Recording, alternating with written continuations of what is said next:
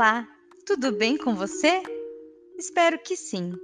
Neste episódio, vou contar uma história muito interessante. É um conto das Ilhas Canárias, o lenhador e a criação das histórias.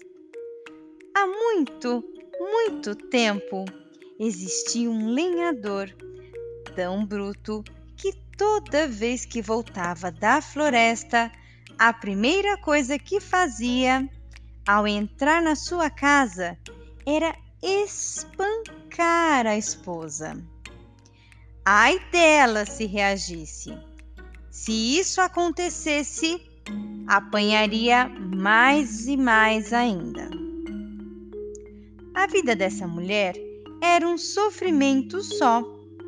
Mas tudo mudou no dia em que descobriu que estava grávida. Agora ela não estaria mais sozinha no mundo.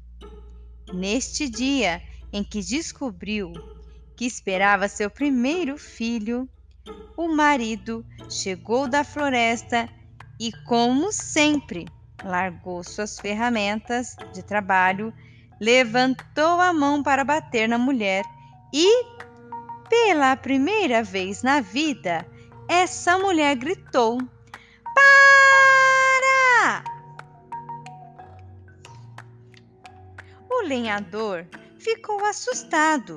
Nunca tinha ouvido a mulher falar tão alto e nem chegou a pensar em bater nela, pois a mulher começou imediatamente a inventar uma história. Era uma vez. O homem foi ouvindo, ouvindo e ouvindo. Ao mesmo tempo, ia relaxando, relaxando e relaxando. Depois de alguns minutos, o lenhador adormeceu. Ao abrir os olhos, o dia já tinha raiado. Tomou um café e saiu para a floresta. No final da tarde, entrou na sua casa, largou as ferramentas, levantou a mão para bater na mulher e